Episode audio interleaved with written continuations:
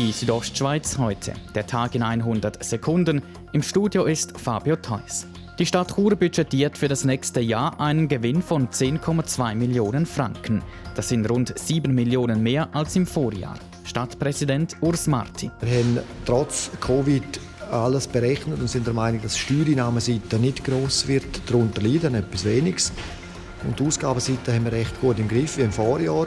Investieren will die Stadt Chur im nächsten Jahr über 65 Millionen Franken. Vor allem für das Sportanlagenprojekt auf der Oberen Au und für die Schulhäuser in Haldenstein und an der Ringstraße. Weniger rosig sieht es für den Tourismus in Chur aus. Er wird in diesem Jahr hart von der Corona-Krise getroffen.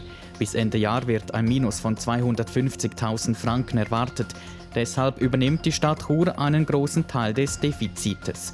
Und auch der Verein Chur Tourismus spricht Unterstützungsgelder.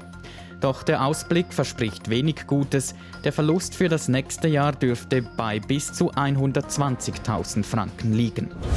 Bündner Unternehmen und selbstständig Erwerbende haben seit Ausbruch des Coronavirus rund 200 Millionen Franken an Entschädigungsgeldern erhalten, konkret für Kurzarbeits- und Erwerbsersatzansprüche.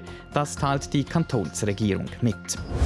Die neue Eishockey-Saison der Nationalliga A startet heute Abend pünktlich. Spieler, Mitarbeitende und Schiedsrichter sind auf das Coronavirus getestet worden und alle haben ein negatives Ergebnis, sind also nicht mit dem Virus angesteckt.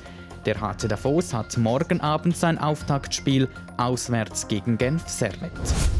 Die Südostschweiz heute, der Tag in 100 Sekunden, auch als Podcast erhältlich.